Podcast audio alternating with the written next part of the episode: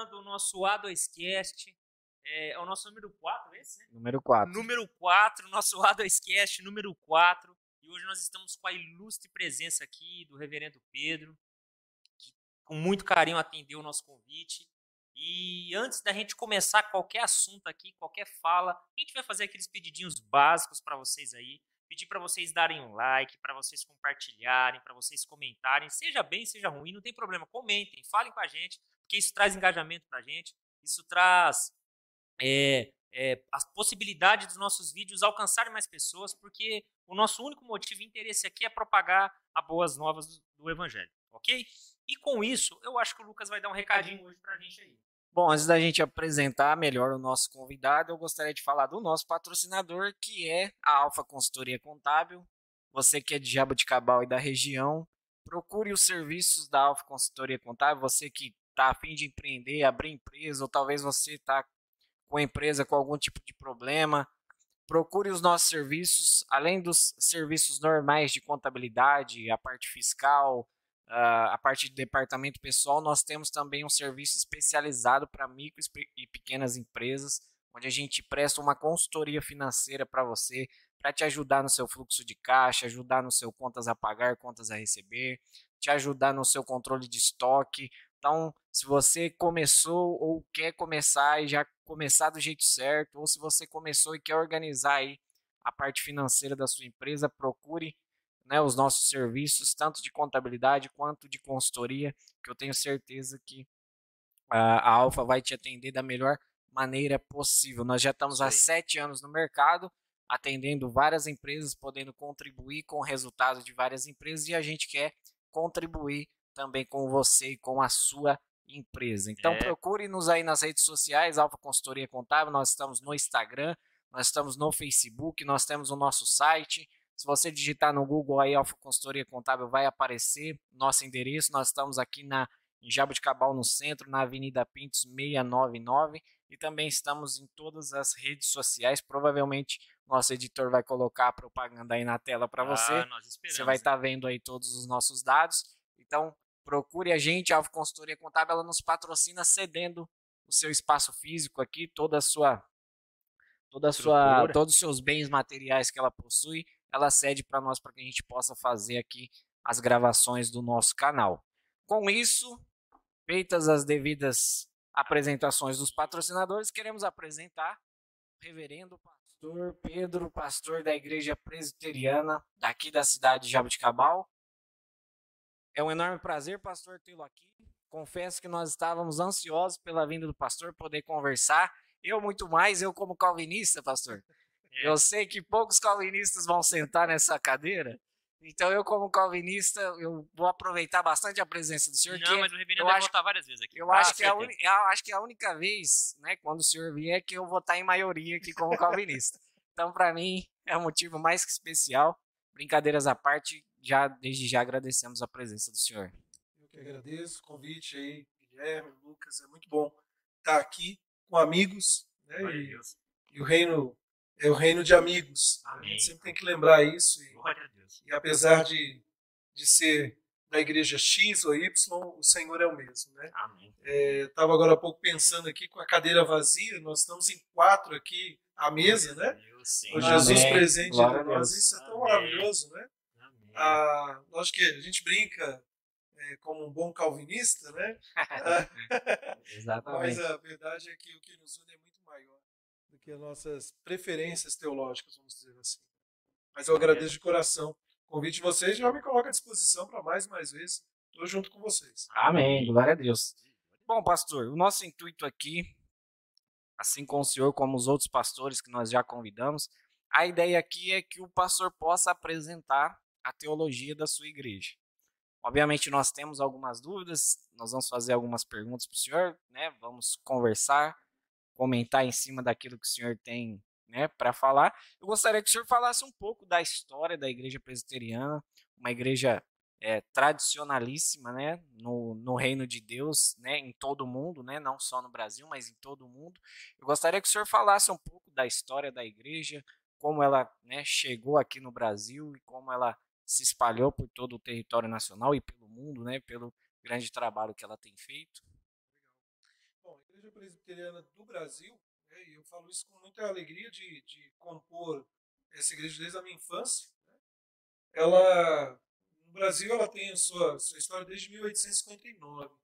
Né, já de lá para cá, em dia 12 de agosto, com a chegada do missionário eh, Ashbel Green Simon no Brasil, no Rio de Janeiro, foi depois da terceira tentativa, né? Uma primeira tentativa no ano de 1550, mais ou menos, depois 1630, e a terceira, a, aprove a Deus, em 1859. De lá para cá, a igreja vem se desenvolvendo. A primeira igreja presbiteriana foi no Rio de Janeiro, depois aqui na cidade de Brotas, que eu tive o privilégio de conhecer, até hoje funcionando.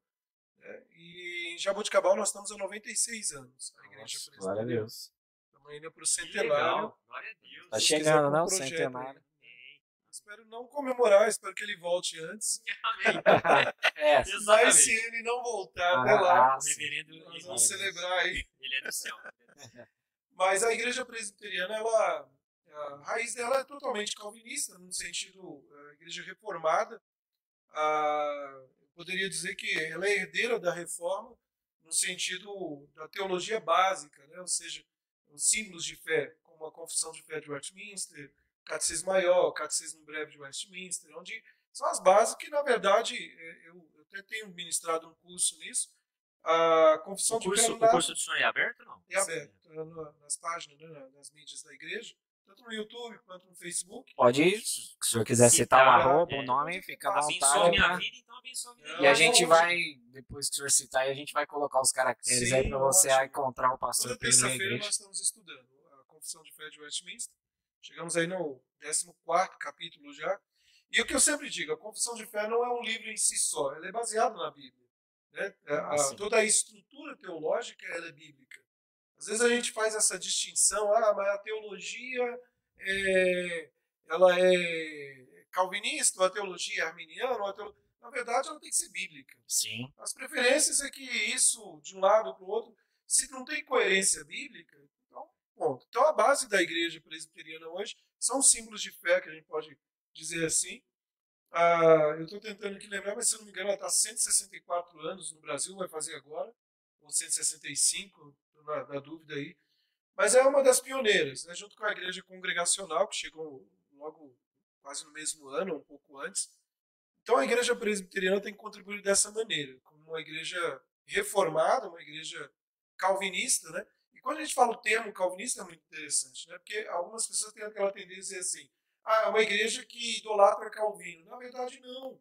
É a teologia reformada.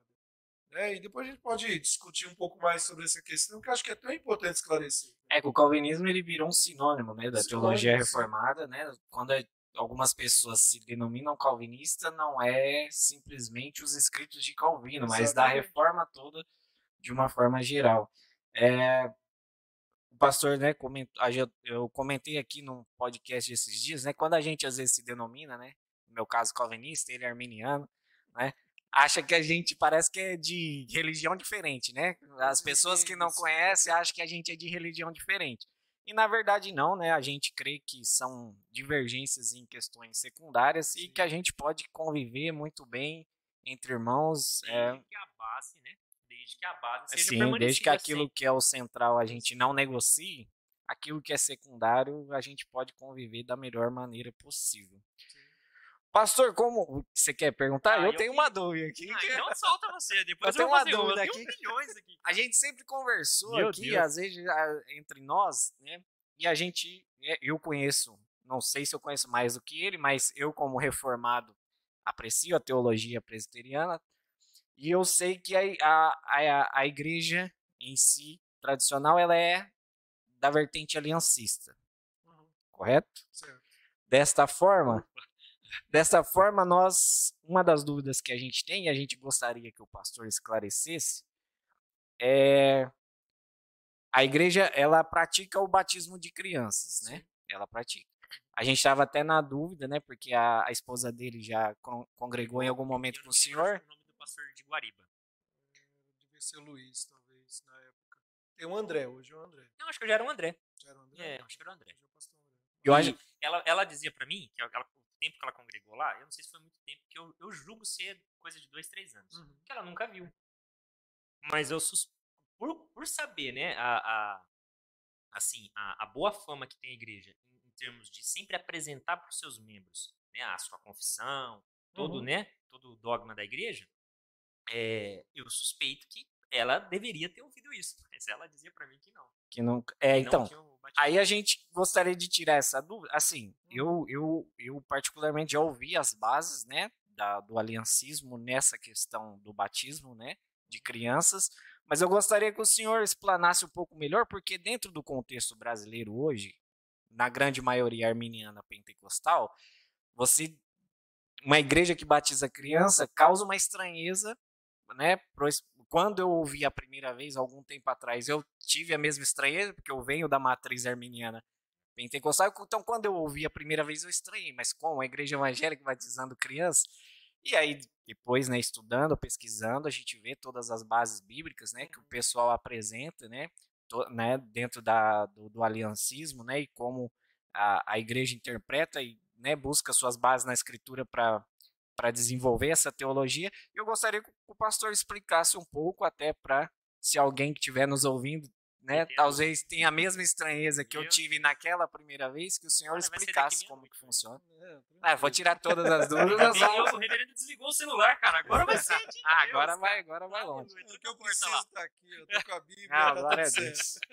Somos maioria. Amém. Glória a Deus. Então, na verdade, é, eu sempre falo que é tudo, tudo. Não só a questão do batismo infantil, mas a, outros aspectos teológicos. É uma questão de olhar não no que eu acho, mas o que a Escritura diz. Né?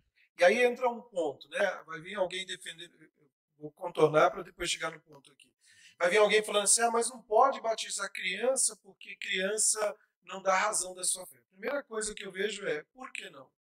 É, é, eu sempre tenho trabalhado isso, que o ministério, por que ter um ministério infantil, por exemplo, já que não, não dá razão da sua fé? Né? Mas não vamos nem entrar nesse mérito, vamos entrar num outro mérito. Ah, mas ela, a criança, para batizar, é, é, precisa dar razão da sua fé. E qual o objetivo do batismo?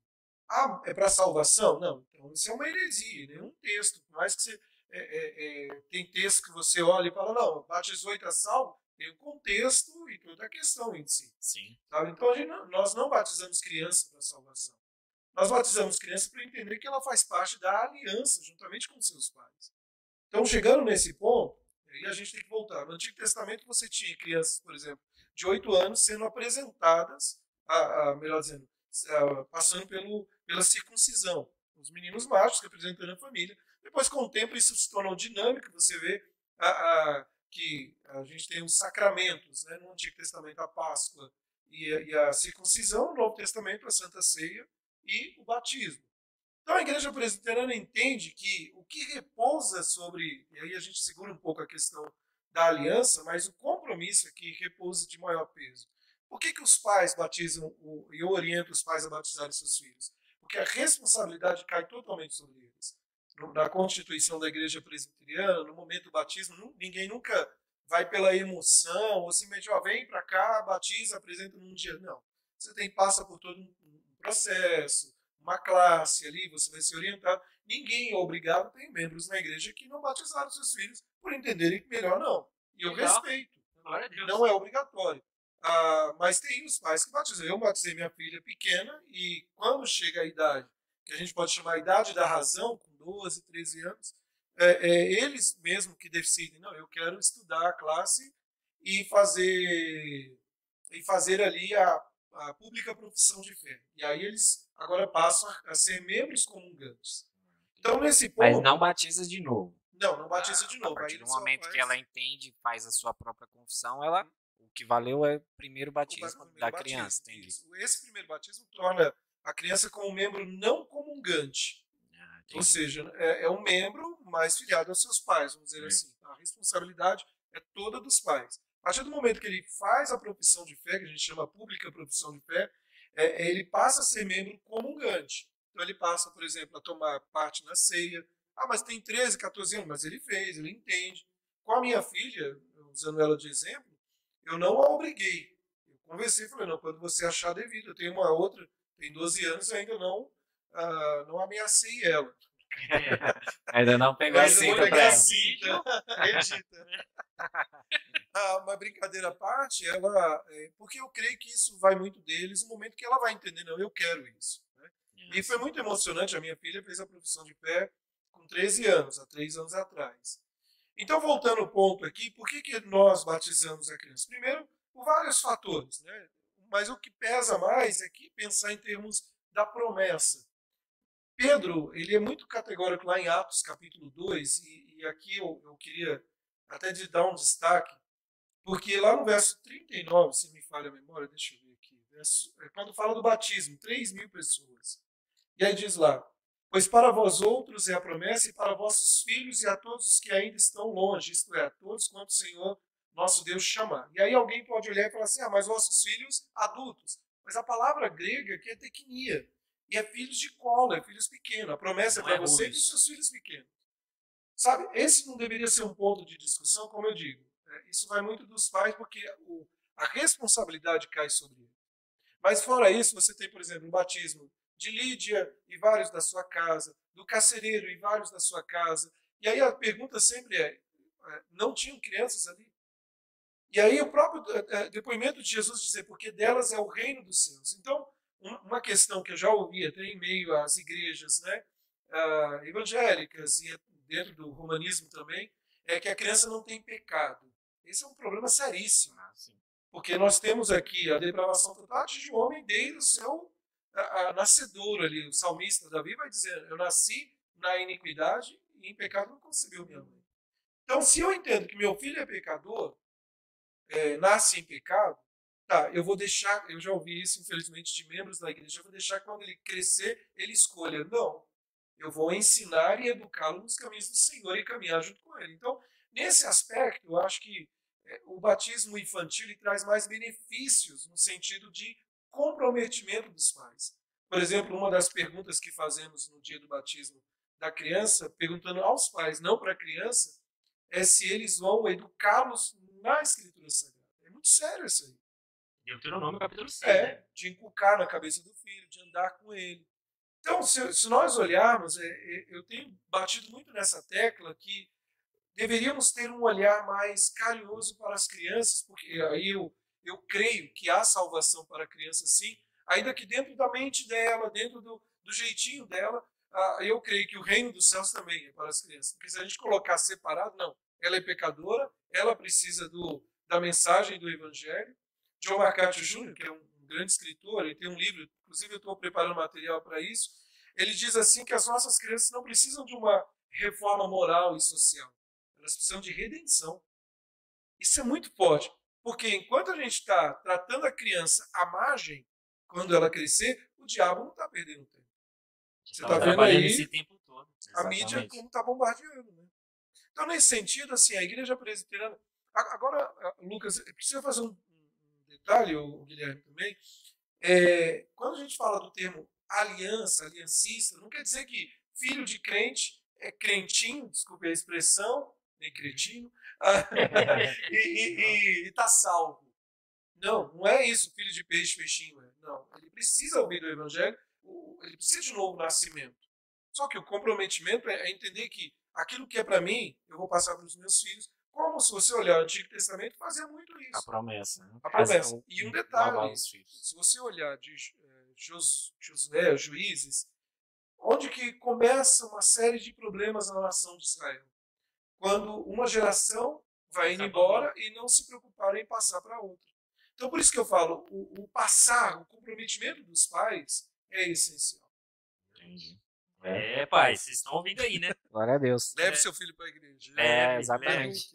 Né? É assim, a, a, eu creio que a estranheza que me causou é porque, assim, quando dentro da, das igrejas a qual eu participei, dentro da sua teologia arminiana pentecostal, eles diziam que não batizavam crianças e ia apresentar, né, a, a, todas essas questões, porque entende que tem que, né, ser mais velho, poder entender para poder confessar, entende o batismo como uma confissão pública, tal, tudo mais.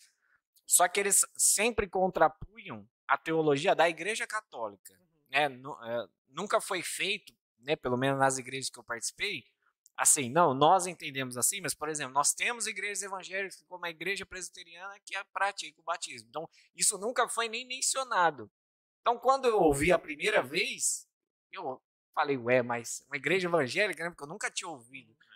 E uma igreja evangélica que batiza criança. E aí, né, estudando, vendo as bases, inclusive eu tenho dois bons livros lá sobre credo batismo e pedobatismo, e a gente vê que os dois têm muitas boas bases uhum. bíblicas, né, e teológicas para poder fundamentar os seus Não, ensinamentos. E assim, é, como o próprio reverendo passou para a gente aqui, é, na verdade é muito mais um, dentro da, da visão aliancista como foi passado, uma preocupação com passar o bastão do que simplesmente de criar um ritual, né, de, de adentramento, de, de, de como eu posso falar a palavra? De herança, meramente. Exatamente. É, não precisa ter um comprometimento. Exatamente. É. Mas se tiver em mente, né, a, a essência do que se faz, é de fato, cara, você vai colocar, você vai, você vai construir isso aí que o, que o, o reverendo está falando, transmitir o coração de um pai para o filho, né? Sim. Sim. Você sabe que o Lucas comentou um ponto que é, já ouvi várias vezes. Ah, mas é a igreja católica. Ah, mas é muito parecida. A presbiteriana é quase uma igreja católica. Eu já ouvi isso direto. Né? As famas. É, primeiro, aí vem aquele ponto, né? É, se cria aquela ideia de apontar para o catolicismo, mas a gente não pode olhar para o catolicismo, a gente tem que olhar para a igreja primitiva.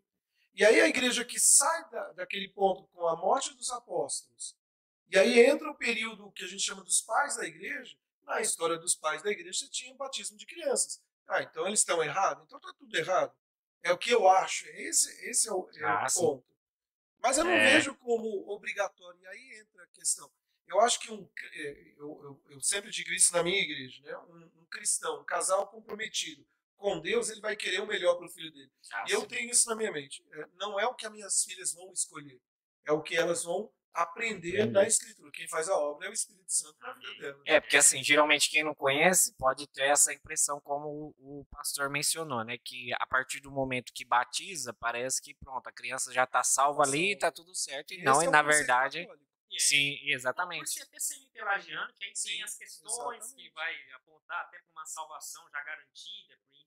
É, né, o de... infanto e uma série de coisas. É, exatamente. E na verdade não, apenas é para né, acreditando que o filho do cristão né, vá seguir os mesmos caminhos, é um compromisso do pai com a criança de, de fazer com que eles continuem. Nós apresentamos também. Né? Já é praxe assim, sempre que um casal da igreja tem um filho, uh, nós divulgamos. Nós, é o primeiro culto que eles vão, eles são apresentados, a criança é apresentada.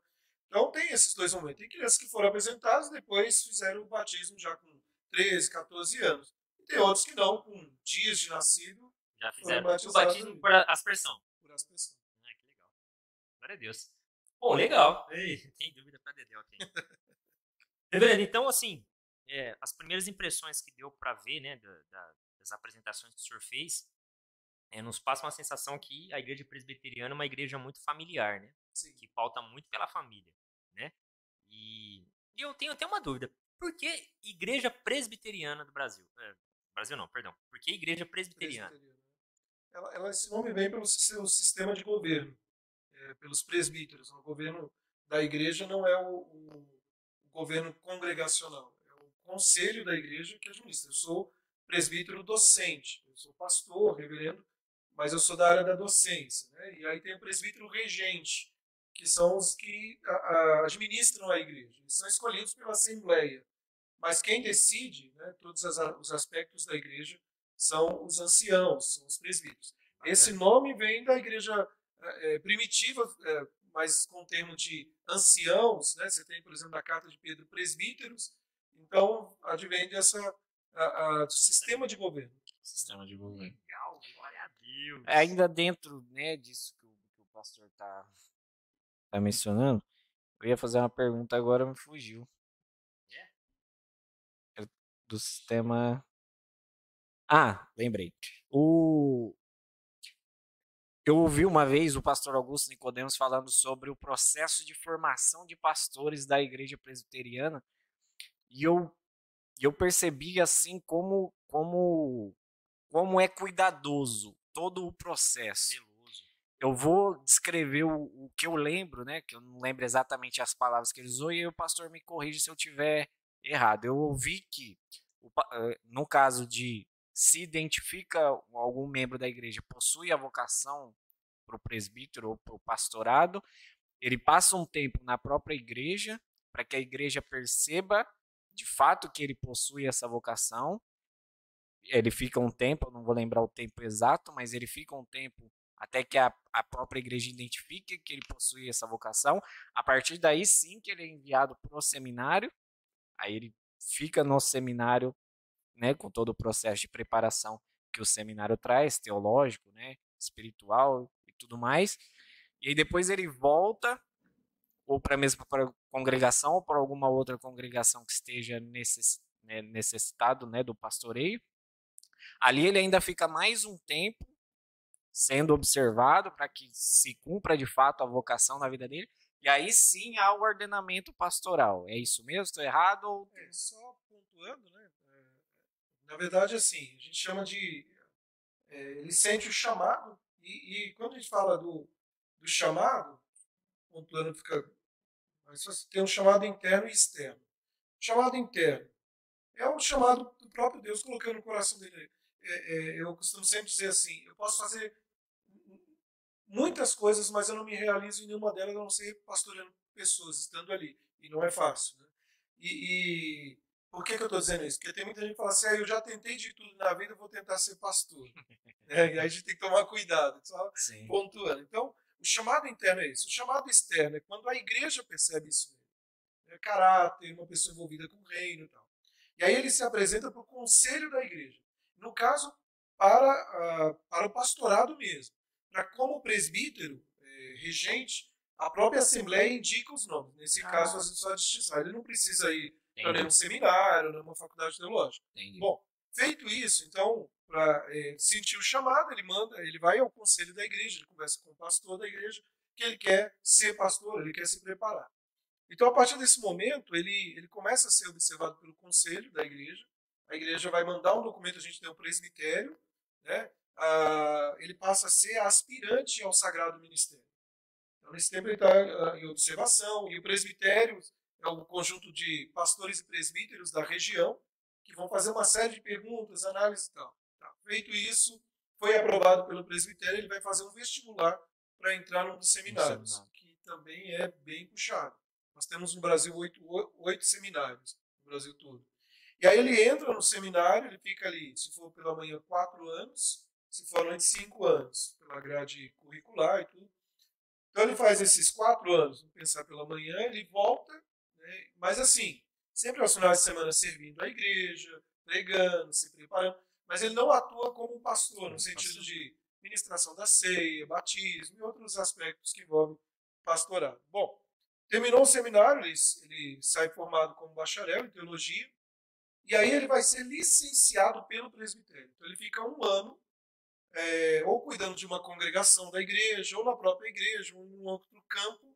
E um ano ali ele está na licenciatura, que a gente chama de licenciatura, e depois, é, feito isso, ele é ordenado. Para a ordenação em tanto licenciatura, ele tem que apresentar tanto uma exegese do texto original, em grego ou hebraico, e a, uma monografia, que no caso uma tese da, da Confissão de Fé de Westminster.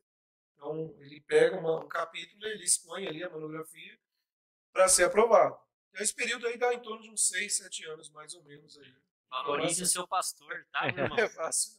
Pastor da igreja presbiteriana, valorizem o pastor, tá? Eu, eu tinha, eu, eu, às vezes a gente falava no seminário, assim, ainda tem uns fumaça que é complicado.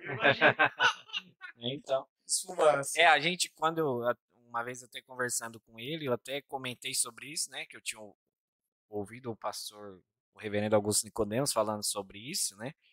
E a gente estava conversando sobre, né, como algumas igrejas hoje em dia, infelizmente, não têm esse cuidado. Ainda que a gente saiba que em alguns momentos muito específicos acaba tendo uma necessidade imediata e acaba se gerando ali um pastor meio que, vou usar esse termo, não seria o correto, mas meio que na correria, por causa da necessidade, e aí a gente entende, né? infelizmente, nos nossos dias hoje, a, formação de pastores dentro das igrejas tem sido algo que tem sido negligenciado. É, às vezes porque o cara começou a ouvir algumas pregações e aí dentro da igreja dele, né, começam a dar uma oportunidade para ele pregar, para ele ministrar. Aí ele vai bem, ele tem uma eloquência, né, lê alguma coisa da escritura e prega. Não, esse cara tem vocação para ser pastor, vamos levantar ele e vai ser pastor na igreja.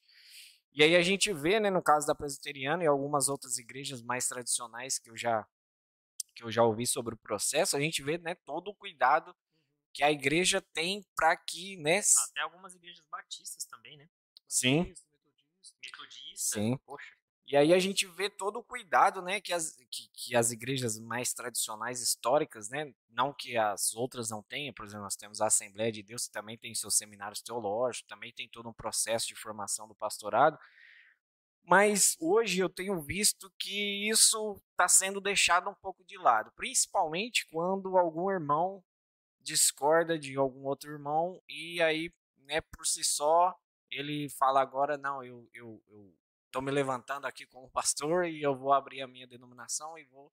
Alguns me reconhecem, né? Vamos dizer. Alguns me reconhecem como pastor, então eu vou lá Exatamente. fazer a obra. É, a, a gente fala isso porque quem está nos assistindo e nos conhece, o, o nosso o processo da igreja que nós estamos hoje foi um pouco dessa forma.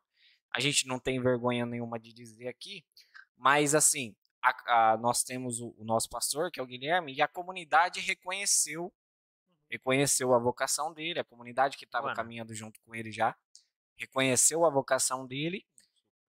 Pela necessidade, ele foi ordenado, né, o pastoreio né, da nossa igreja pela necessidade, né, a igreja identificou a vocação que ele tinha. O pastor, né, o pastor Machado, né, que Deus o tenha, né, pastoreava a vida dele e fez a consagração, né, a ordenação dele como pastor. E assim, por mais que não seja o processo correto, a gente entende que a gente está caminhando porque, assim, apesar da necessidade dele, né, de, de ter sido ordenado dessa forma, meio que às pressas, ele entende, né? Nós tem, eu, eu, posso dizer aqui que eu sou, não é só porque nós somos amigos e estamos na mesma igreja e somos sócios e tudo mais, mas a gente consegue enxergar nele que ele está buscando recuperar aquilo que ele deveria ter feito antes, como todo esse processo, por exemplo, que um pastor presbiteriano precisa passar. E a gente, o que a gente, né, a gente conversando sobre isso, o que a gente discorda é quando acontece isso que eu falei, eu passo, a, porque tem algum irmãozinho ali na igreja que às vezes prega, ensina alguma coisa da escritura, da palavra, não, ele tem um chamado pastoral, vamos colocar ele como pastor e tudo mais. E creio que o Guilherme pode dizer melhor o quão eu creio o quão mais difícil é para um pastor, no caso dele, pastorear sem todo esse preparo. Se com todo esse preparo que o pastor já o pastor já, já falou algumas vezes aqui o tão difícil que é. Agora você imagina no caso Sim. dele que não tem essa preparação, né? E pela glória de Deus, hoje, né, nós estamos aí, teologicamente, né, tentando né, recuperar esse tempo perdido, né, de conhecimento das escrituras, do pastoreio e tudo mais. E o que, que, o pastor acha sobre isso, sobre as igrejas, sobre, né, de, de é uma é, forma geral? Mesmo. É, mas não, é tranquilo, eu acho que penso sempre o seguinte, qualquer extremo é, é perigoso. Por exemplo, quando eu saio do seminário, né, no caso, a formação de um, de um pastor presbiteriano, tudo, e achar, por exemplo, que eu já tô, tá tudo certo. Sem ter, eu tenho muitos colegas que fizeram o seminário que abandonaram o pastorado. Eu conheço alguns, até mesmo por vários fatores, né? Ah, ou o outro extremo é eu não preciso de teologia. Teologia, eu já ouvi gente dizer isso é coisa do diabo. A letra é, mata. A letra mata. É, a letra mata. Só que, poxa, de fato, assim, é, isso eu tenho que dizer que o diabo é um teólogo. Sabe? Em que sentido? Um teólogo para desvirtuar. E, e, por exemplo, Oséias, capítulo 4, vai dizer assim: O meu povo é destruído porque lhe falta conhecimento, porque tu, sacerdote, o negaste. É. Então, assim, é, eu acredito que é, precisa ter formação, sim, em tudo na vida. Mas não, não, não necessariamente aí há, há casos e casos, por exemplo, alguém que, pela urgência, ah, mas eu não consigo ir fazer uma faculdade de teologia. Mas hoje a gente não pode usar aquela desculpa de que eu não tenho acesso. Hoje, assim, a, a, a mídia, no aspecto positivo, né, as mídias sociais, e, e, a gente tem material vasto.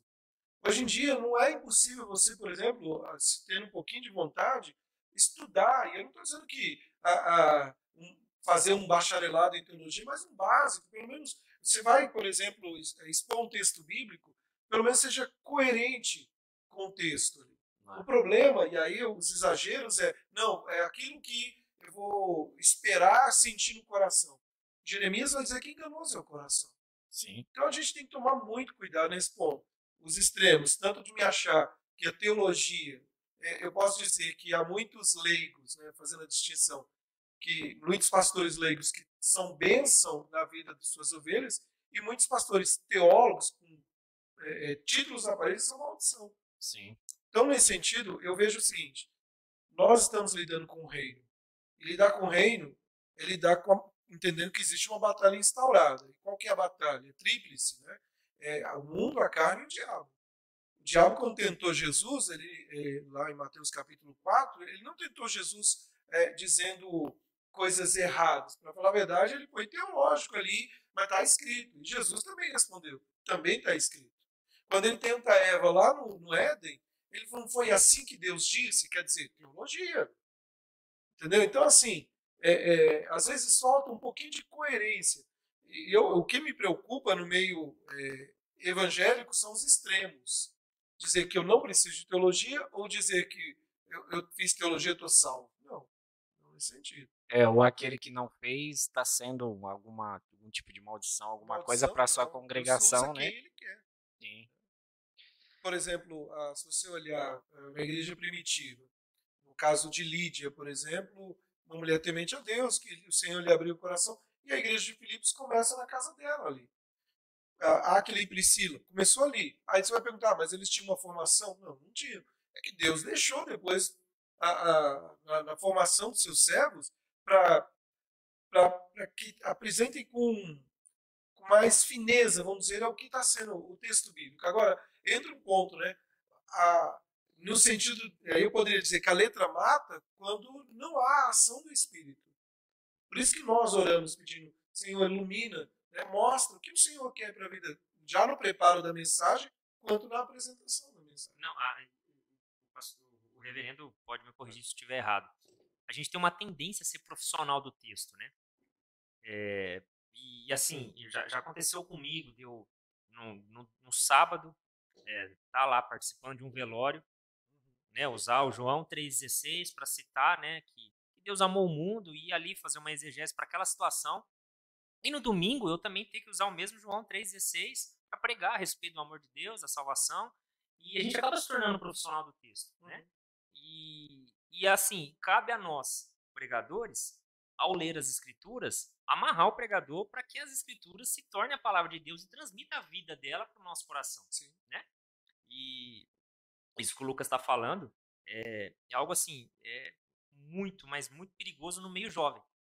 Eu falo porque a gente está tá na flor da idade, né? Eu tô com 25 anos de carteira assinada e o Lucas. 25 cada joelho.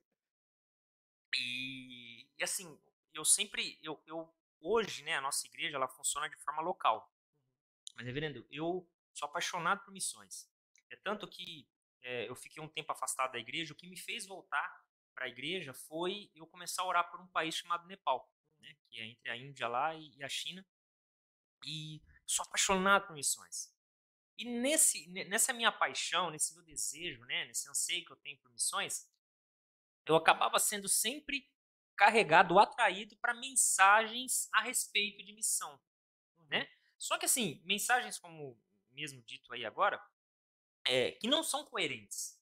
Então, por exemplo, nós fizemos um, é, acho que três vídeos atrás aí, né? A respeito de interpretação. O primeiro vídeo que nós fizemos. Não, o segundo não, o vídeo. segundo podcast. Segundo, a, a dois cast que nós fizemos aqui, falando sobre interpretação bíblica.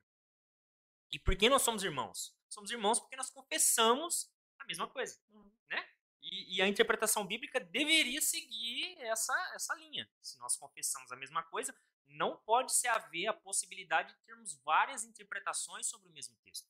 Não, não deveria ter essa, essa lógica.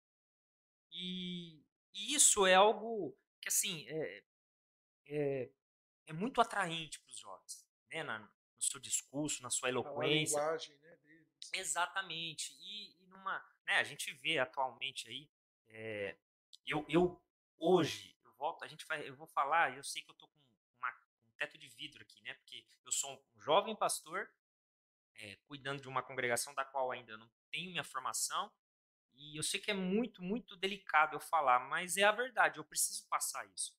Eu, pastor, hoje acredito assim que é, jovens, é, principalmente assim, antes dos 40 anos, solteiros, eu acho que não está preparado ainda para o ministério. E precisa se tomar muito cuidado, não só em relação ao ministério, até as suas mensagens que estão sendo atraídas. Né?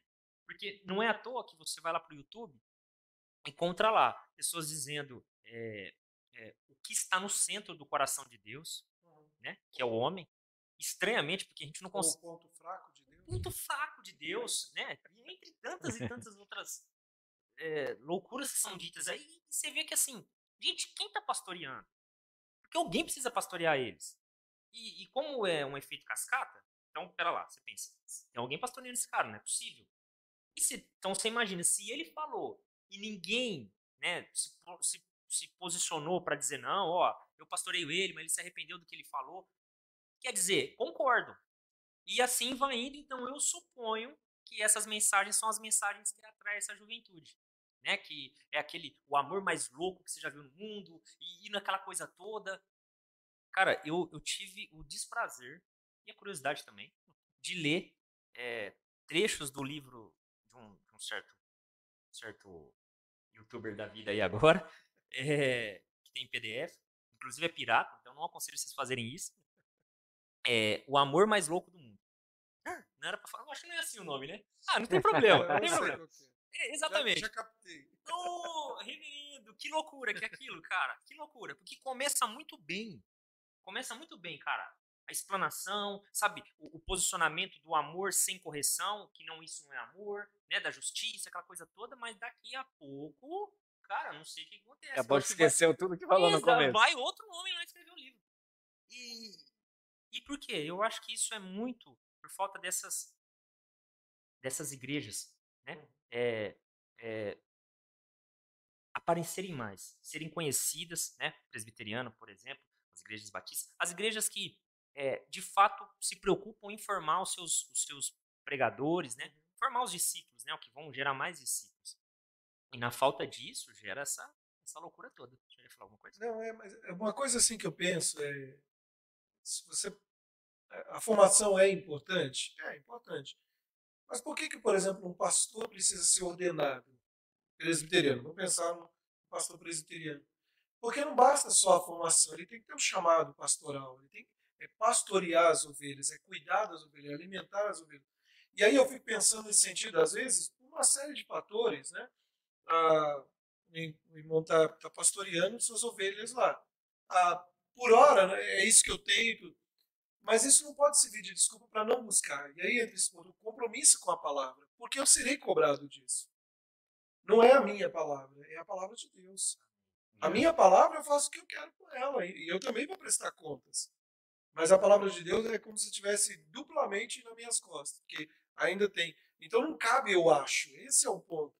E, e eu vejo que, nesse sentido, esses uh, modernos midiáticos pregadores fala aquilo que o pessoal quer ouvir. E, por exemplo, não está na moda falar de pecado, santidade e vida. É, isso esvazia a igreja. E, e, tristemente, eu já chorei por isso. Né? Me, me, me, deixa até emocionado pensar assim, quando você, num domingo à noite, você, você dá aquela pancada, a gente chama de cajadada, que você fala, meu Deus, né? E aí, de repente, você é, não gosto porque na igreja de fulano, lá vai dizer que eu vou ser próspero. E eu sempre me pergunto, para quê? Daqui a cinco... Eu tenho um pastor que eu gosto muito da igreja batista de Campinas, pastor Silas Campos, e ele pregou na nossa igreja um tempo atrás, ele disse assim, daqui a 150 anos seus problemas acabaram ou começaram. Onde você estará daqui a 50 anos? Então, assim, nisso eu falo que é, a teologia da, da prosperidade pregada aí, ela é, ela é tão danosa, porque ela prega um fim só aqui, mas ela exclui totalmente, por exemplo, juízo final, inferno, e outros outros aspectos. nesse sentido é, é muito sério. É, é, eu trouxe uma, uma mensagem na nossa igreja, reverendo, acho que faz uns três domingos, uns quatro domingos para trás, a respeito da é, de quão amargoso é a verdade bíblica, né? É, de quão dificultoso até é. Sim. Eu falo pro Lucas que hoje, assim, tempinho, o tempinho que eu dedico, né, a todo, a todo o estudo que eu estou fazendo, a tudo aquilo que, que está me formando como, é, como cristão, subsequentemente como marido, como pastor, né, como servo de Deus. Isso, cara, parece que tira as possibilidades de eu pregar a mensagem. Parece que cada vez que eu conheço mais, menos tenho o que falar, porque as escrituras, ela, sabe, ela é, é, é, é bem estreito mesmo a porta.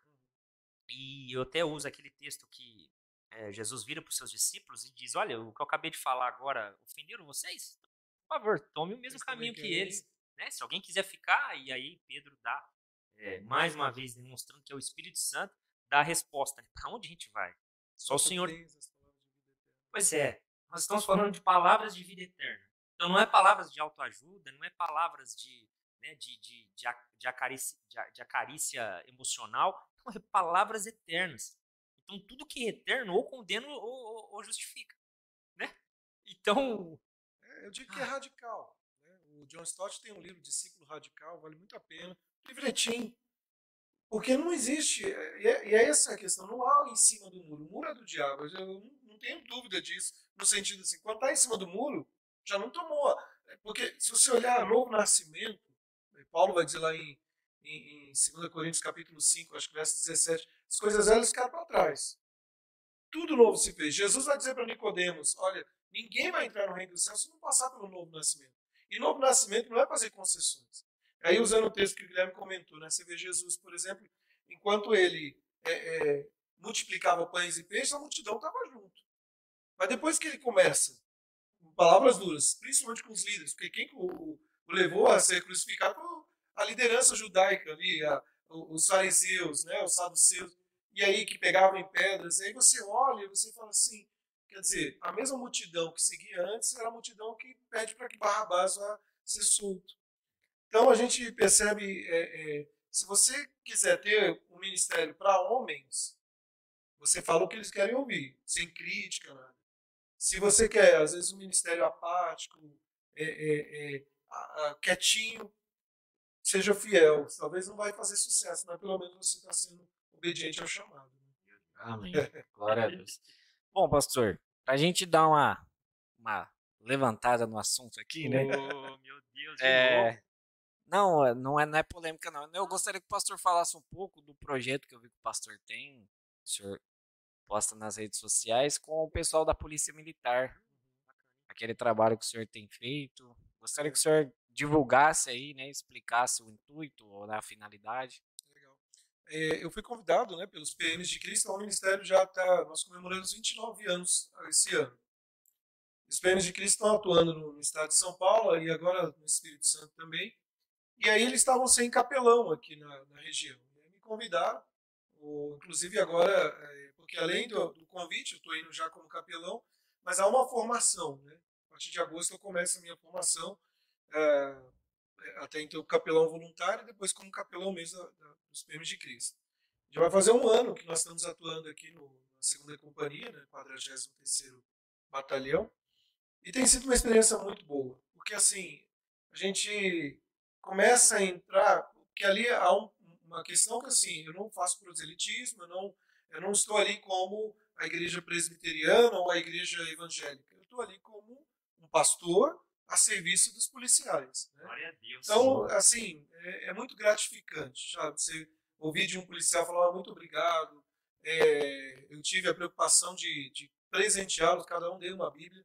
Eu faço sempre às quartas-feiras às, quatro, às 17 horas. Né? E, então sempre tem o, o grupamento que está ali fazendo uma madrugada que vai cobrir, toda quarta-feira tem um grupamento ali, uma patrulha e tal. E nunca é a mesma.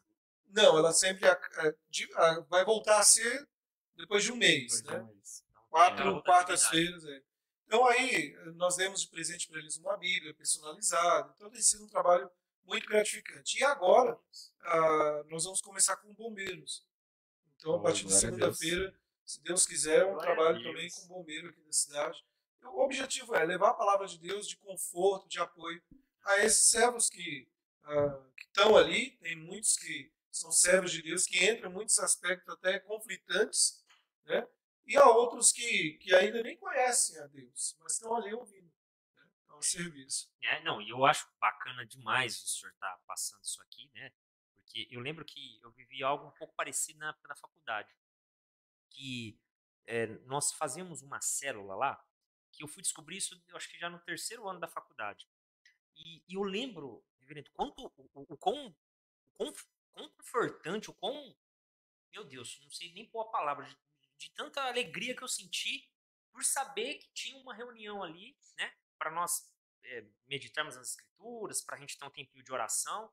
Então, para mim, aquilo era muito importante. E quando eu ia para lá, que aí eu vi muitas coisas acontecer. Eu vi uma moça, uma, uma certa feita, sendo curada um caroço que ela tinha aqui no estômago, uma coisa maravilhosa.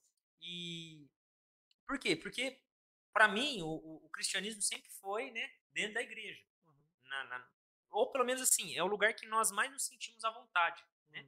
E naquele ambiente eu vi o quanto a palavra é eterna, né? Porque transformava.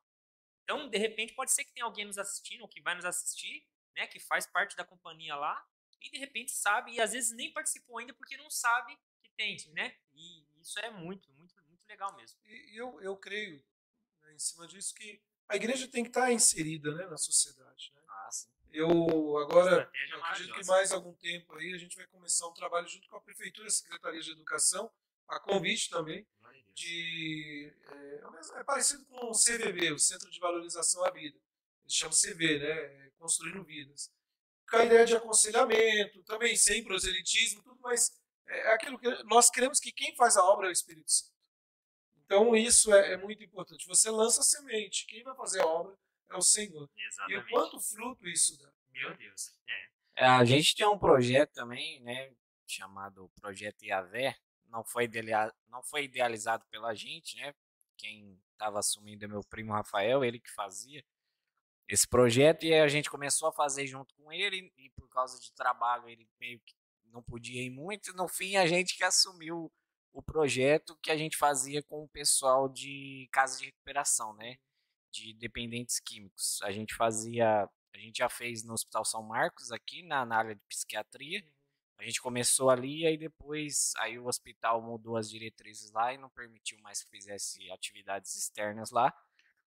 Aí a gente começou a fazer em duas casas aqui na cidade, só que aí agora a gente teve que parar por causa da pandemia, não deixaram, não estava não tava sendo liberada nem a visita dos parentes, né? Quando liberava era muito restrito. Então a gente deu uma parada por causa disso, mas a gente tinha a gente tinha não, a gente tem, né? Porque a gente pretende voltar assim que assim que permitir. E de fato é assim, é gratificante você poder, né, contribuir com a palavra de Deus. A gente já já vê alguns frutos, né, de, de alguns testemunhos que geralmente a gente vai lá, a gente prega a palavra de Deus pessoal lá, canta louvores com ele. E aí, assim, geralmente eles pegam as redes sociais da gente, aí, aí quando eles saem, né, adicionam a gente, aí a gente consegue acompanhar um pouco a vida do pessoal. E a gente vê, assim, que alguns frutos, né, foram gerados do trabalho e, e, de isso fato que a igreja Reverendo tá está... falando, da semente, né? É, e uma coisa importante né, disso, é, muito tempo a igreja ela foi criada um conceito de que nós não podemos nos envolver na sociedade. E é por isso que a gente está vendo tanta coisa errada. Né? É. Eu falo que a igreja tem que, ela, ela tem que cumprir o papel dela, que Jesus diz, né? Ser sal da terra e luz do mundo. Reverendo, eu tava falando isso, a gente falou isso ontem aqui na. Bom, pode dar spoiler? Pode, pode. A gente falou isso Mas o ontem. pessoal assiste o outro podcast É, nós gravamos. Exatamente. É, sobre isso, por que que, por que que nós temos tanta dificuldade de ter um teólogo, teólogo de formação, né, preparado, capacitado, nas bancadas é, das câmaras? Sabe, por que, que é, os teólogos nunca são cogitados ou lembrados para nada? E, em partes, é, a gente entende que é, há um conflito mesmo entre aqueles que cumprem os mandamentos do Senhor contra aqueles que não querem cumprir. A gente sabe disso. Mas quase sempre, para não dizer sempre, né, de uma forma direta, quase sempre Isso acontece exatamente por conta dessa barreira. Ah, esse tipo de assunto, ah, isso aqui a gente não vai se envolver, não. É, isso aqui eu terceirizo a responsabilidade. Isso aqui, né, como o reverendo citou aqui no início, e eu espero que quem está assistindo né, esse vídeo grave bem isso, é, a responsabilidade a igreja deixa bem clara, né? A presbiteriana deixa bem clara, a responsabilidade da educação é dos pais. Sim. Então, se você já, se um, uma pessoa entra para dentro de uma casa, de uma igreja como essa, entendendo que ela tem uma responsabilidade, não só um prazer, mas uma responsabilidade, já é diferente. Sim. É, é porque a gente vive muito a, a, a gente só tem o, o, o, os privilégios. Ah, venha para a igreja e seus problemas acabaram. Até hoje eu não descobri assim. Aonde está essa, tá, essa parte? É. Não cheguei nessa etapa ainda. Venha para a igreja, você vai ganhar um carro do ano. Até agora eu estou tentando lá. Eu vi. Carro, carro automático. Fazer eu, vou, eu vou começar nessa campanha também. a minha esposa está brava, eu vou parar com esse negócio. Mas a brincadeira à parte, assim, é, poxa. E a gente começa a ver que será que é só privilégio? Não tem dever? comprometimento, sabe? É, em ser, por exemplo, é, se você vê, Paulo vai dizer lá em Efésios, né, aquele que roubava, não roube mais, não aquele que mais. mentia, não minta mais, seja cheio do Espírito. E eu fico vendo, parece que a gente só quer o privilégio e esquece dos deveres. Isso na sociedade, por exemplo, é, não deveria nem ser motivo da gente exigir falar para o membro, olha, para ser político você precisa ter caráter. Isso não, o caráter cristão molda a nossa vida. É, uh, na nossa igreja, nós, eu eu, na época da pandemia, eu comecei fazendo uma exposição do livro de Efésios lá, né? Toda quarta-feira a gente fazia. Eu comecei fazendo pela internet, porque tava, a gente estava em pandemia, eu fazia de casa, aí depois voltou os cultos. Aí eu continuei fazendo e fui gravando. Né? Assistam lá na página da Igreja Monte Abarim, tem a exposição toda do livro de Efésios. E exatamente nesse trecho que o pastor citou, né? Aquele que roubava, não roube mais, antes trabalhe eu até comentei, a gente é conhecido, né, os nossos cristãos evangélicos somos conhecidos por aquelas pessoas que deixam de fazer as coisas, mas nós somos poucos conhecidos por aquilo que a gente faz, ou que a gente, no mínimo, deveria fazer. Porque o conceito de Paulo nesse, te nesse texto é exatamente esse: você tem que deixar de fazer algumas tais coisas, mas você tem que fazer outras. E a gente é conhecido, né? Geralmente os cristãos falam: ah, ah, os cristãos são aqueles que não bebem, aquele que não fuma, aquele que não faz não sei o quê, aquele que não faz não sei o que lá. E a gente é muito conhecido por aquilo que a gente não faz e pouco conhecido por aquilo que a gente faz. E sendo que deveria ser ao contrário, né? A gente deveria, né, caminhar nas boas obras e ser conhecido por elas, né? E, e até aproveitando o gancho dessa questão, é, infelizmente, né, nós não, e eu falo isso de uma forma geral, né, não é defendendo as igrejas reformadas, mas a igreja evangélica no todo deveria mostrar a contribuição da igreja na história, as grandes faculdades, né, a, a, a contribuição onde a reforma passou, ela trouxe mudança radical. E hoje em dia parece que nós temos uma igreja na sociedade que não faz a diferença. É. Tanto faz. É, dando spoiler, né? Spoiler não, porque eu acho que o vídeo né, que nós gravamos ontem vai primeiro. É primeiro, é verdade. Então não vai ser spoiler. Mas nós falamos é, exatamente sobre isso, sobre né, a transferência de responsabilidade que a igreja está tá, tá cometendo né, na sociedade. Né? A gente está tá focando né, em Estado, né, porque o tema ontem foi na gravação de ontem, né, que já está no ar para quem está assistindo agora. Foi sobre política e nós falamos exatamente sobre essa transferência de responsabilidade da igreja, né, é, de, do, a gente não está focado em formar os indivíduos, as pessoas, para contribuir com a sociedade. Uhum. A gente fica cobrando o Estado que faça isso, que faça aquilo, né? Porque a, a escola do meu filho é ruim, né? E por isso que meu filho é mal educado. Ah, ah, o, o bueiro da minha casa, né? O pessoal até comentou aqui, né? Ah, tá dando enchente na minha rua, mas é os mesmos caras que estão lá jogando lixo na, na, Então a gente, é, a gente é muito bom em transferir a responsabilidade, né? Sendo que a gente a igreja deveria contribuir, né, é, pra, mais para a sociedade como cidadãos, né, e não transferir a responsabilidade é, para o Estado. É, um, é, isso é bíblico, né? Se você olhar, isso é fruto do pecado, né? Porque você olha para quando o Senhor criou Eva, Adão falou assim: essa é, afinal, é osso dos meus ossos, carne da, minha, é minha, né? Mas quando foi para assumir a bronca depois do pecado, ele falou: Foi essa mulher que tu o me senhor deu. que me deu, não tem nada com Então, isso. se transferir, já vem depois. Já logo de início, não é culpa minha. Foi o senhor que me deu. É. Né? Então você já vê. É, foi é, pastor estava falando, né, das contribuições da reforma. É, eu, eu entrei nesse assunto da política, eu queria é, reforçar o que eu falei na- anteriormente. Ah, hoje, né, nós somos considerados quase a metade da população do Sim, país como cristãos evangélicos. E que contribuição nós estamos fazendo para a sociedade? Nós somos um dos países mais corruptos do mundo. Até entre a bancada evangélica, dita evangélica. É, hoje poder dizer que nós somos metade do país cristãos, protestantes, evangélicos, hoje infelizmente é sinônimo de vergonha, porque nós somos a metade da população praticamente e que contribuição que a gente está dando, porque nós somos ainda o país mais corrupto do mundo, né? E é o que a gente comentou ontem também, a gente joga a responsabilidade para os governantes, mas querendo ou não, o que está lá é um extrato da sociedade. Não é o contrário, não é a população que é um extrato do Congresso. É o contrário, o Congresso, os, os políticos são um extrato da nossa sociedade. Isso, isso ainda dá pra gente trabalhar um pouco a ideia dos pais para filhos, né? Porque tem, tem um capítulo, tem uma passagem no capítulo 38 de, de Gênesis que cita é, Judá e seus filhos. Que Judá teve o primeiro filho, acho que, cadê o nome? Chamava Er, né? E aí ele morre, mas ele era casado, ele pede para Onã dar continuidade no- na, na, na prole deles ali. O que que Onan faz? Muito preocupado é, com o prazer que ele poderia sentir e principalmente saber que ele ia gerar herança que não era para ele, que era para outro. Não, vamos lá, tenho relação, mas meu esperma vai pro chão. Para mim, é, reverendo, exemplifica exatamente como está vivendo a era dos nossos dias.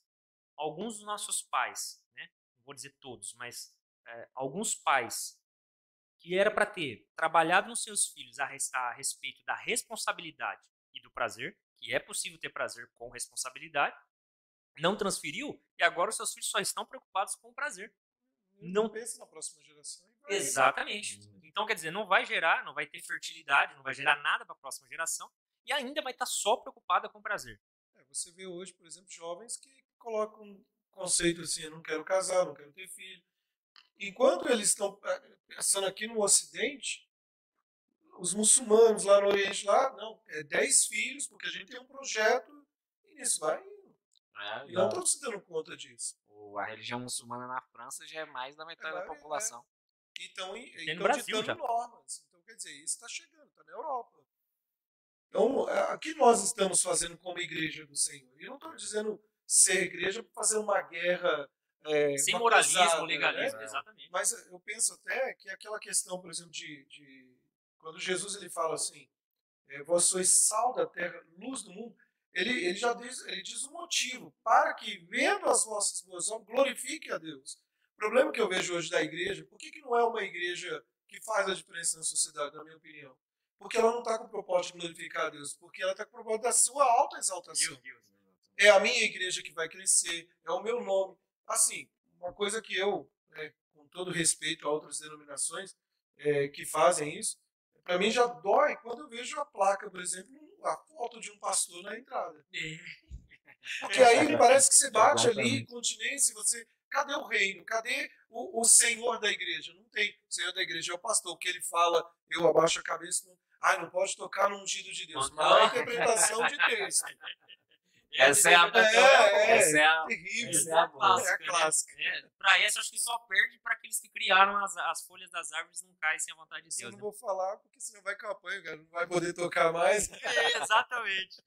Reverendo, isso que o senhor está falando é, foi um dos erros e, e eu acho que bom, é, critérios vai, que, eu, que eu utilizei para começar é, quando eu voltei para Cristo. Eu estou falando de coisa quase seis anos atrás.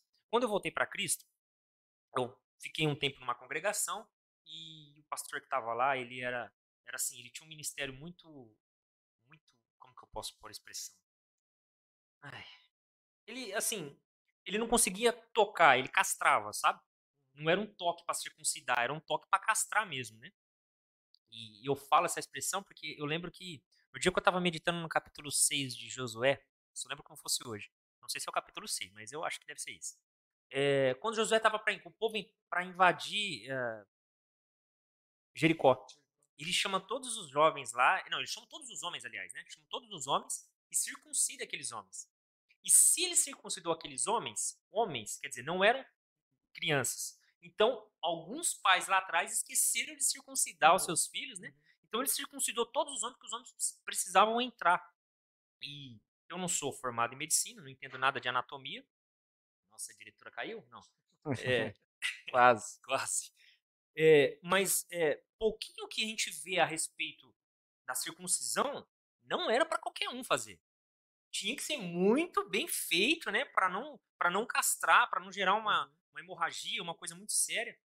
E esse, esse ministério que eu congreguei, o pastor ele castrava, sabe? Uhum. É, ele queria que nós fôssemos santos com base no, no legalismo. Queriam que nós vivêssemos um, um, um, tempo de avivamento com uma pregação de moralismo. Né? E, e, assim, na boa, se a gente olhar na história, Pelágio mesmo tentou fazer uma grande reforma é, de moralidade. Uma, uma, grande heresia nas costas, e tem uhum. tantas, né? Grandes, né, na verdade. É, eu, eu, sempre, usando essa palavra, eu, eu creio que a nossa sociedade não precisa eh, guardar das, né, não estou questionando a reforma protestante, não, é, a nossa sociedade não, não precisa de reforma, precisa de redenção. É novo nascimento, porque assim, lógico que a reforma é importante no sentido de, mas é, o que foi a reforma, por exemplo? É o retorno à escritura. Quando você retorna para a escritura, o que, que você descobre? Eu sou um miserável pecador. Redenção. Redenção. Eu, eu falo o seguinte: você quer saber o nível de cristianismo que você está vivendo? Todas as vezes que você lê nas escrituras é, passagens que fazem alerta a respeito é, da sua não entrada no reino, né, por conta de um pecado, como o próprio reverendo é, publicou lá, é, eu não vos conheço. Quando você lê esse texto, esse texto dá uma levantadinha nos cabelos da orelha, cara, tu tá bem com Deus. Porque se você tá apavorado, né, se, se, se as mensagens chacoalha o seu coração quando você lê ela, isso quer dizer que o seu coração ainda está vivo. Né? Não esfriou a ponto de você olhar e falar, ah, não, isso não é comigo, não. Eu estou salvo. Eu estou resolvido. É, eu... Não, claro que eu não quero pôr em xeque aqui a, a convicção a respeito da salvação. Não é esse ponto. Mas o, o que eu quero trazer é a impossibilidade que a nossa carne tem de garantir né, essa firmeza em Cristo, essa estabilidade no, no cristianismo. Né? Tem um teólogo ali, é, Packer, né? o Homem-Aranha. Parker. É, o J. Parker. Ele fala no, no livro. No, ah, não vou lembrar. Tem um conhecimento de Deus, mas tem um outro livro. Vou tentar lembrar, mas eu, ele fala do cristianismo banheira quente. Ele usa o exemplo do sapo. Da, que você põe um sapo numa água fria, ele vai estar ali. Você pôr no fogo e começar a esquentar, a água vai esquentando, ele vai continuar ali, ele vai morrer ali dentro. Porque ele acostumou. Eu, eu, vejo o cristianismo, e bem sabe o Parker dizer isso, que eu vejo o cristianismo hoje muito banheira quente, acomodado. E acomodado com o pecado, não há mudança de vida. Hoje eu posso dizer que boa parcela dos jovens tem uma vida sexual ativa Meu Deus. sem se preocupar na santidade de vida. O adultério hoje cresce e se leva de qualquer jeito. Então, assim, está é, é, tá se cumprindo a escritura, mas a gente é, dói ver tudo isso. Não, e eu, eu faria isso tudo, nossa, dessa volta toda, para citar a respeito do, do, que. a minha visão que eu tinha sobre começar uma igreja, né, sobre uma dissidência, né? Por que, que tem.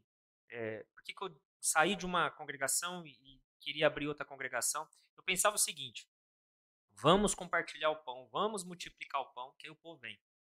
E, e nós lá, alguns minutos atrás aqui das nossas falas, a gente estava falando né, sobre algumas visões erradas que às vezes a igreja tem, que a igreja se preocupa com coisas que na verdade não deveriam ser preocupação, uhum. né? Deveria ser uma consequência da congregação, do congregar, né?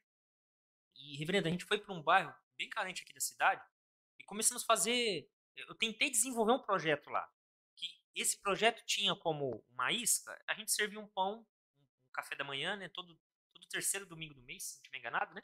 A gente servia lá o, café. Só que eu queria desenvolver um projeto. Eu queria dar reforço escolar, fazer várias coisas. Só que, como nós alimentávamos o povo, como nós multiplicávamos o pão lá entre eles, é, não dava tempo de eu dar o sermão. E eu lembro que a gente, nossa, a gente se esforçou. Teve uma vez que a gente locou uma, uma igreja lá, acho que menor que essa sala aqui. A gente colocou quase 100 pessoas, porque eu decidi servir o pão lá dentro da igreja. E, nossa, lotou. Foi uma coisa de louco, assim. E aí eu falei que não ia mais dar o pão. E aí sumiu. Não ficou ninguém. É, ficou só quem, aqueles que me ajudavam a servir.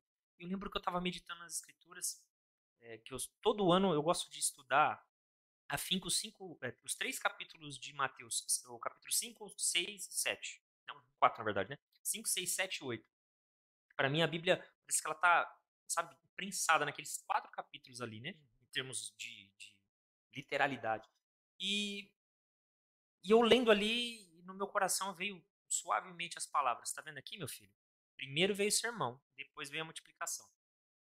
Então, se você sempre mudar essa ordem, se a igreja sempre mudar essa ordem, uhum. querer levar para as pessoas a multiplicação dos pães, os milagres, antes do sermão, o que vai dar é só quase irmãos, não os irmãos mesmo. Né?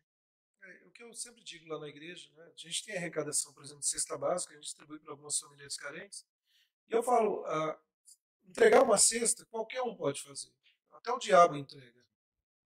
Mas é. pregar a palavra com fidelidade a Deus, somente a igreja e a agência do reino. Né? E, eu falo que às vezes a gente esquece muito do que a Bíblia diz, por exemplo, nós somos embaixadores do reino, nós somos o bom perfume de Cristo, nós somos a carta viva, nós somos raça eleita, povo de propriedade. Então você vai vendo, se a gente poderia falar aqui vários e vários adjetivos que a igreja tem, mas que outras sociedades, que não cabe agora dizer o nome, tem. Ela pode entregar mil cestas, mas a, a fome física é, é, o que Jesus disse para aquela mulher samaritana. Jesus podia ter dado água ali, ou eu poderia ter bebido, mas a água que eu lhe der, você nunca mais vai ter sede. Então, eu acho que tem muita gente que está bebendo da, das cisternas rasas daqui dessa vida, mas está morrendo de sede. Então, isso tudo é, é. Eu falo que, assim, essa pandemia, para mim, ela veio para mostrar o papel da igreja, que é urgente, que as pessoas estão indo embora numa velocidade e a vida é muito frágil. Se a gente não, não vê. Hoje eu estou aqui, amanhã eu não sei se eu estou. Então, eu preciso pregar o evangelho com urgência. Meu Deus, é. É igreja, desperta, hein? O, bom, voltando a o pastor poder continuar apresentando a teologia da, da igreja, né, da igreja presbiteriana, né, para que mais pessoas conheçam, né, uh, a igreja, até onde eu sei, se eu estiver errado, o pastor me corrija, a igreja presbiteriana, ela entende que existe uma guarda no domingo, chamado Dia do Senhor, ainda dentro do, do aliancismo, né, entende que esse descanso que havia né, no Antigo Testamento do sábado, agora, por todos e várias bases bíblicas do Novo Testamento, agora né, passa a ser o domingo, o dia do Senhor.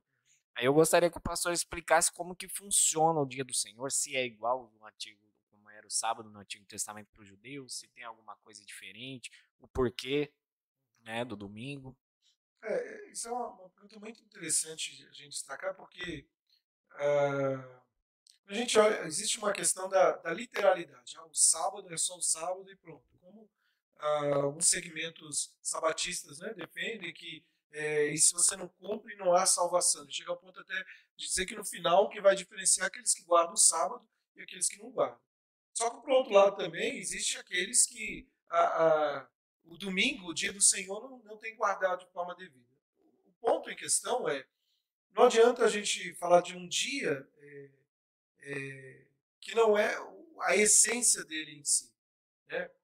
Vou dizer um, um ponto. Né? A igreja presbiteriana entende o seguinte: a, a cada sete dias, a cada seis dias, o próprio Senhor deixou. Um deles você vai descansar, é o dia de serviço. Você vê o Antigo Testamento, o Senhor deixou isso para descanso da terra. O Senhor chama. Eu digo que o domingo é o dia do deleite. Não é um dia de peso, não é o legalismo. E aí eu, eu vejo a diferença. Então, por exemplo, eu sou um policial e eu trabalho aos domingos. Eu trabalhei muitos anos no domingo. Eu trabalho, minha área é farmacêutica. Né? Hoje eu trabalho em tempo integral na igreja. Eu dedico tempo integral na igreja. Mas, ah, então você significa que eu não sou crente? Não.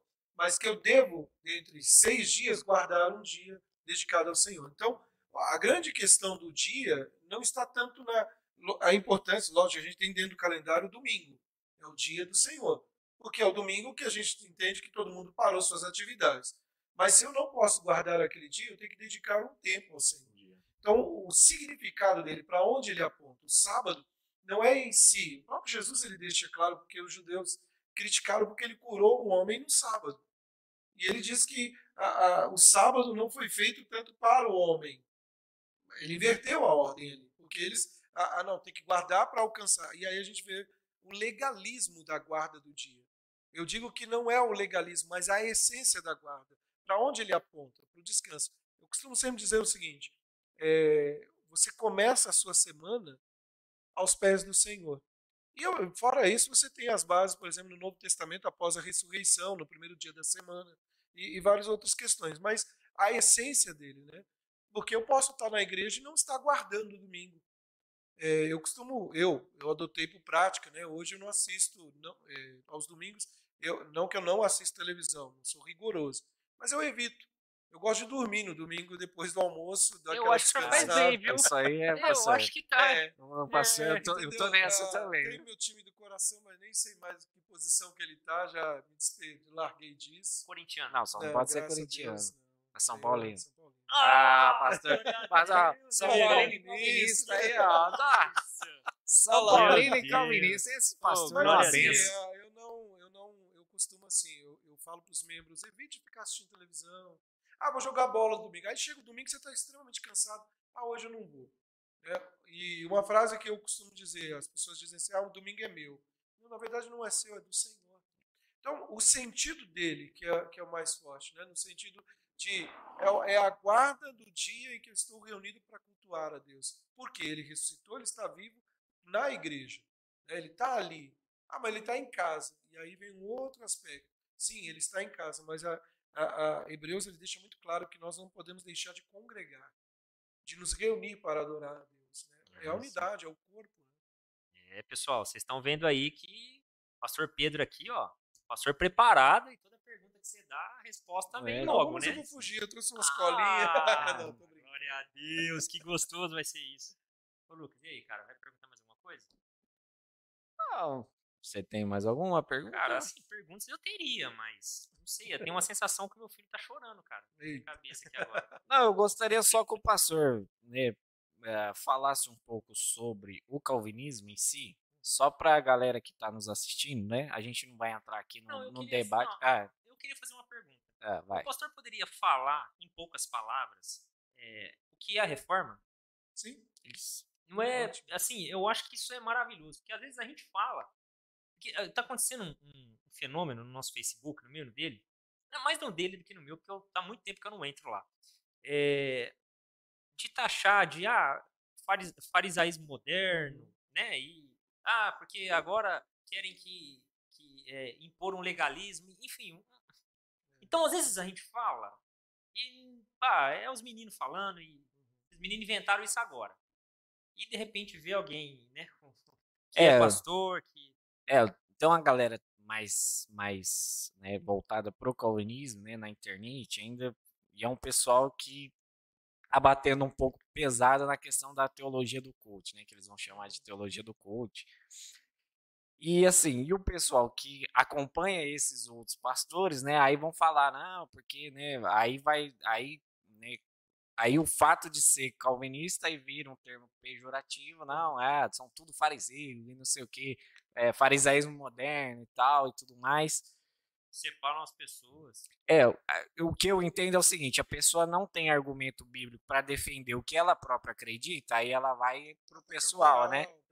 Aí vai pro pessoal e. Sempre tentar atacar a pessoa. É. Exatamente. Então a gente gostaria que o senhor falasse um pouco sobre a é, é reforma. É interessante falar de reforma protestante, porque sempre tem aquela ideia da reforma como movimento é, teológico, doutrinário, vamos dizer assim. E, na verdade, a reforma não foi só um movimento é, teológico, ele foi um movimento político, social e teológico. Porque, assim, no contexto de, de, de Lutero, depois, posteriormente, Calvino, mas no contexto de Lutero, existia, por exemplo, um analfabetismo muito grande. Um dos pilares da reforma, é, é, tirando a parte dos solas, né, foi entender que é, deveria traduzir a Bíblia no vernáculo do povo. E, e eu falo que Deus é perfeito em tudo na história, ele age porque nós temos, tivemos a invenção da imprensa, que isso alavancou. Né? A preocupação de Lutero, por exemplo, foi traduzir a escritura no vernáculo do povo. Porque até então era o clero que tinha ali acesso à escritura no latim, as missas eram realizadas, é, é, o sacerdote virado de costas para o povo, não havia essa comunicação. Fora, assim, várias heresias e várias questões. Então, pensando nesse aspecto, é, tem um livro é, que chama Reforma. Esse livro, infelizmente, eu gosto muito de livros e esse é um que ainda não comprei. Eu até acho que saindo daqui eu vou fazer uma pesquisa.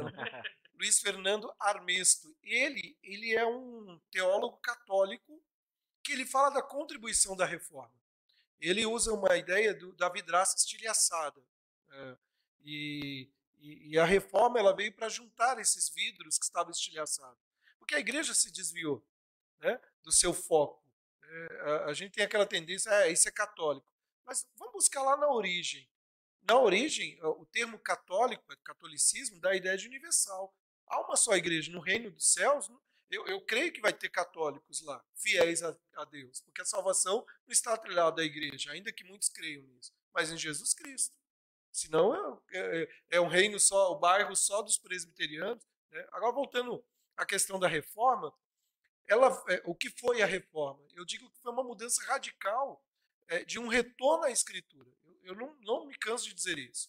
É voltar a ter uma vida com aquilo que a igreja primitiva tinha. E, e, e, e o que serve de alento para nós é, a partir do momento que você tem uma vida piedosa, Paulo diz isso, né? Todos aqueles que querem viver piedosamente padecerão perseguições. E eu acrescento, perseguições como até os de dentro da igreja.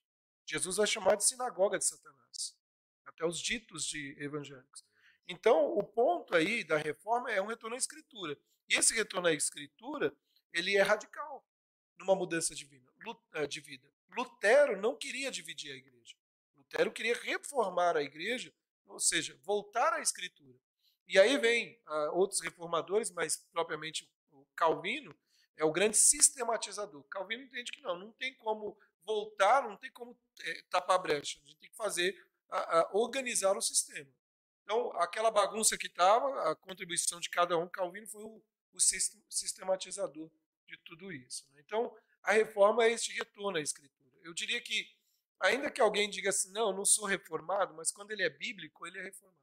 Meu Deus. Sabe? Na verdade, porque ele está sendo bíblico. Sim. Né? É, eu tenho uma opinião assim um pouquinho diferente de alguns colegas pastores tal.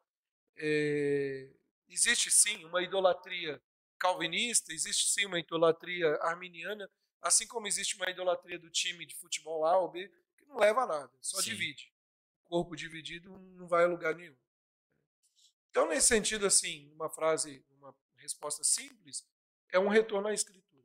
Se você me perguntar, você acha que hoje precisamos de uma nova reforma? Eu diria sim mas não uma nova reforma, é, porque hoje você não tem uma igreja como a Igreja Católica que saiu a ramificação.